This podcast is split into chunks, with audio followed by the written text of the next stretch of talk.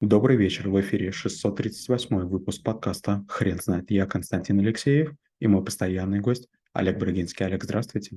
Константин, добрый вечер. Хрен знает, что такое подсознание, но мы попробуем разобраться. Олег, расскажите, пожалуйста, разве это навык?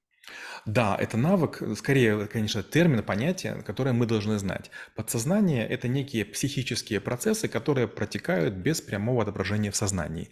Например, вы начинаете утром какие-то делать вещи, и вы даже не понимаете, почему вы вдруг открыли окно. То есть вы как бы не, не- об этом не подумали. Или вот вы спите, а у вас там бьется сердце, вы дышите, или там, допустим, вдруг решили укрыться. А, У нас есть сознание. Это когда мы прямым образом рассматриваем аргументы, факты, принимаем некое решение.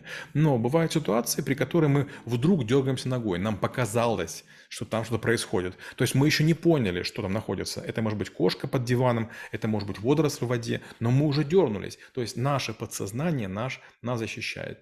Термин подсознание начал использовать Зигмунд Фрейд, и он э, как бы много о нем говорил, что многие наши позывы, многие наши жесты, многие наши мечтания, сны, а, влечения являются подсознательными. Нам нравится запах мужчины или женщины, мы начинаем флиртовать.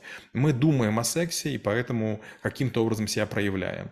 И вот психоанализ– это как раз одна из историй, которая очень много работает с бессознательным, а это уже такое более взрослое название для подсознания. Олег, вы не могли бы, пожалуйста, рассказать, а что происходит сейчас а, а, в изучении эт- этого тер- термина в науке? Если честно, вот э, у нас было четыре великих психолога, которые почти все нашли. И вот первым был Фрейд, который занимался подсознанием. Потом был Карл Густав Юнг, который тоже занимался подсознанием. И он же занимался в том числе и быстрой памятью или автоматической мыслью. И о чем он говорил? О том, что подсознание это запрограммированные наши реакции на наиболее типовые раздражители. А, Мы какие-то вещи делаем и не должны обдумывать эти мысли, а принимаем решение мгновенно, используя алгоритм, который в нас заложен эволюцией или записан в нашей быстрой памяти. Такая автоматизация мыслей полезна, потому что нам позволяет экономить мысли топлива. У нас ограниченное число воли, ограниченное количество сил, и чем больше мы раздумываем над простыми вещами, тем сложнее нам творить и заниматься чем-то великим. Вот какая была идея Карла Густава Юнга. Олег, очень интересная мысль про программирование. А что делать с м, такими реакциями, которые запрограммированы неправильно? Таких, конечно, большое количество есть. Знаете, Есть такая шутка. А, С тех пор, как я дернул за хвост коня, девочек за хвостики больше я не дергаю. Ну, наверное, конь легнул. Э, Лошадь– удивительное животное, в целом дружелюбное, но если зайти в некую зону, при которой она вас не видит, она вас легнет. Такая же история. Я когда-то в Египте обнял э, дикого дельфина. Он мне ребра сломал. Мне потом объяснили, что, оказывается, дельфины не любят, когда их за- за- заключают в объятия. Одной рукой обнимать можно, но вот полный круг делать нельзя. Они начинают сразу же атаковать. То же самое касается и многих других людей. Есть люди, которые не терпят прикосновений или не терпят грубости, или, допустим, не терпят отношения в третьем лице, потому что их так воспитали. Сказки или там дворянские какие-то столбовые корни.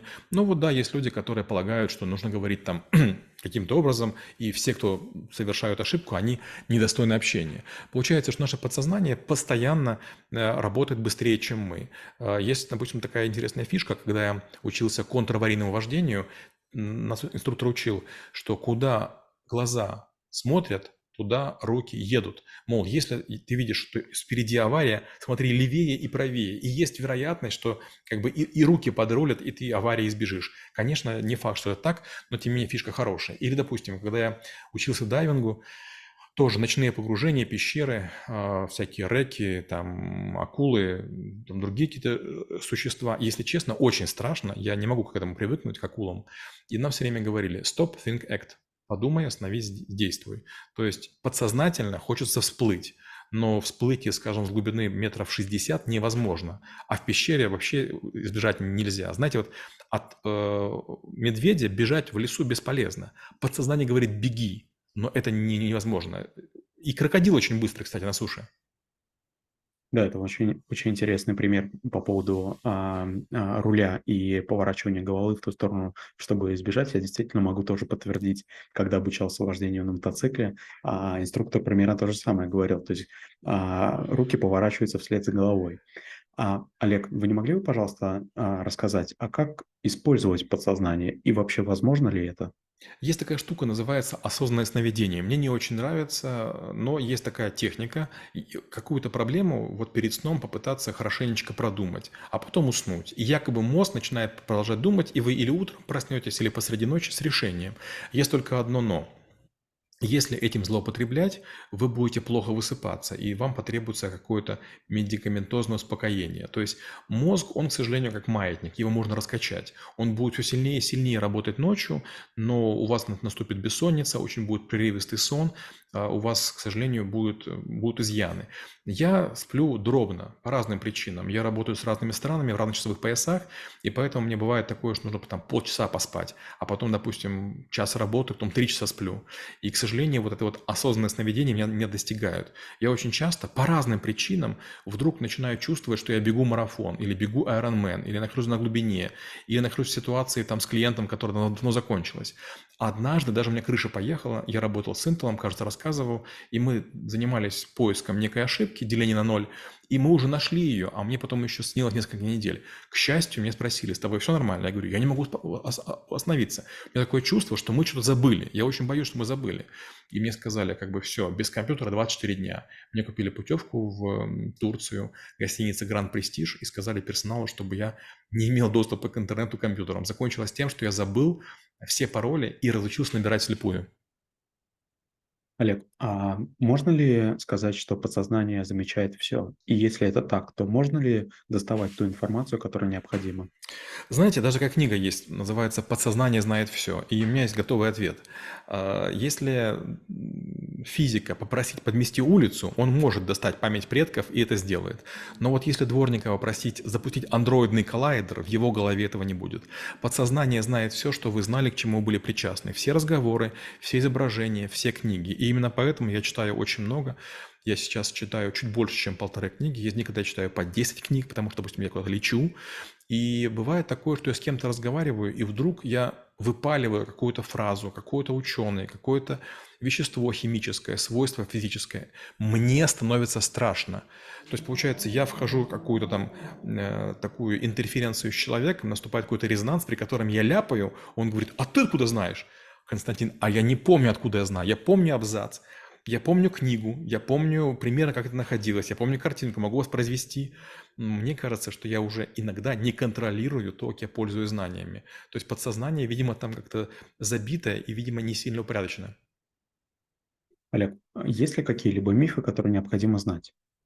Но первое, самое главное, вы сказали, что якобы можно найти все. Об этом говорят буддисты, об этом говорят многие инфогуру, но повторю еще разочек. Если вы никогда не знали там э, реакцию ретификации, вы ее сами не придумаете.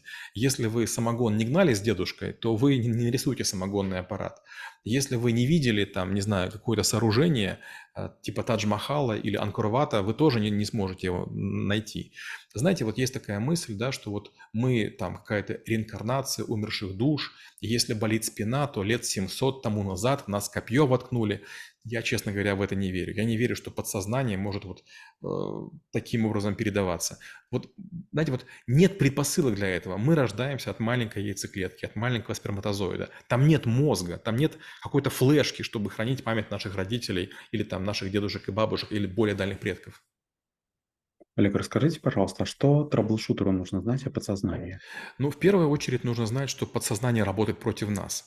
Первое, подсознание нам слишком рано говорит, что мы устали, что мы хотим есть. Опять же, допустим, когда мы учимся фридайвингу, очень многие удивляются, зачем troubleshooter ам фридайвинг. А я объясняю, почему. Если вас погрузить с головой в бассейн, вы вынырнете минут через, вернее, секунд через 30-40. Не потому, что вам дышать нельзя. Подсознание говорит, хватит. Но если с вами поработать 2-3 дня, мы обычно делаем это в Дахабе в Египте, вы сможете находиться под водой минимум 3 минуты. Минимум 3 минуты. Вы будете выныривать с синими губами, бледные, но тем не менее вы будете живы, все будет с вами нормально. Получается, мы, работая с подсознанием, подсказываем ему, как себя вести. И такое есть в разных видах спорта. Скажем, есть у велогонщиков или автогонщиков есть подруливание. Они неправильно заходят в поворот, а потом подруливают, тормозя. И тоже с подсознанием работают и как бы помогают, подсказывают, советуют. Получается, что на предельных скоростях, в сложных ситуациях подсознание работает неправильно. Например, когда начинают стрелять или начинают бежать, нужно падать и лежать. То есть нужно уменьшить свою площадь, а не пытаться убежать. Пуля имеет высокую скорость, скажем, там метров 720 в секунду, и поэтому нельзя от нее убежать. Или, например, некоторые люди э, там, другие какие-то, хотел рассказать, но потом подумал, что слишком ситуация будет узнаваема, не расскажу. Э, думают, что они могут сделать, а подсознание их обманывает. И вот подсознание, например, может вас заставить разжать руки, когда вы на подоконнике висите. Вам больно, и вы разжимаете руки, и вы теряете свою жизнь. Но если с подсознанием там 5 секунд поработать, вы сможете подтянуться, да, руки будут окровавлены, но вы жизнь свою спасете. Подсознание, оно не рассчитано на, на ситуации неординарные, нетривиальные. Олег, спасибо. Теперь на вопрос, что такое подсознание, будет трудно ответить. Хрен знает.